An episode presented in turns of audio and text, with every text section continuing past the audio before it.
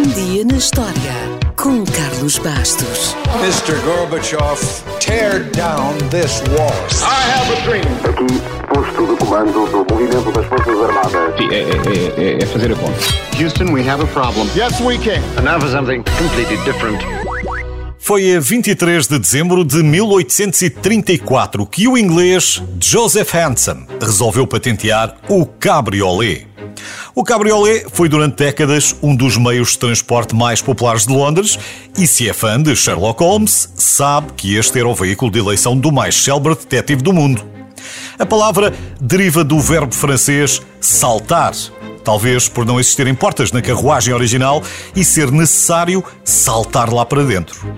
Era uma carruagem leve, de duas rodas, puxada normalmente por um cavalo e que podia acolher dois passageiros virados para a frente.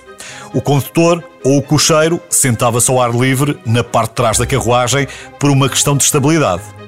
À primeira vista, isto pode não parecer nada de extraordinário, mas revolucionou o trânsito em Londres, apesar do seu inventor, o Sr. Hanson, não ter ganho praticamente nada com a ideia. Joseph Hanson era um arquiteto muito talentoso e também tinha uma veia para o negócio. Mas essa veia não era grande coisa.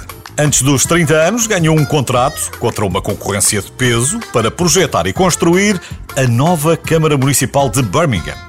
Para ter uma ideia, um dos seus rivais foi o arquiteto que criou o Palácio de Westminster. Estamos conversados. Bem, o seu desempenho como arquiteto era extraordinário, mas a sua arte negocial, não. No desespero, para ganhar o contrato, Hanson prometeu pagar por qualquer atraso na obra.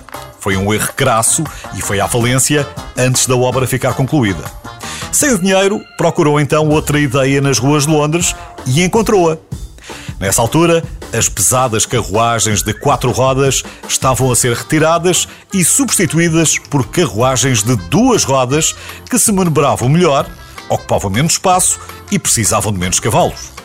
O problema é que eram instáveis e capotavam com facilidade. O Sr. Hanson criou um design que as tornou muito mais seguras, rápidas e manobráveis. Registrou então a patente e criou a Hanson Safety Cab. Cab é a abreviatura de cabriolé e desde aí serve para designar um táxi em inglês.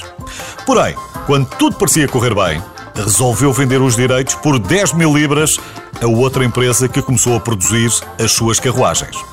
Em 1900 havia mais de 7 mil táxis com o design do Sr. Hanson em Londres. Infelizmente, mais uma vez, a falta de perspicácia financeira dele fez com que fosse enganado e, em vez de receber as 10 mil libras, apenas recebeu 300 pelo seu tempo e trabalho.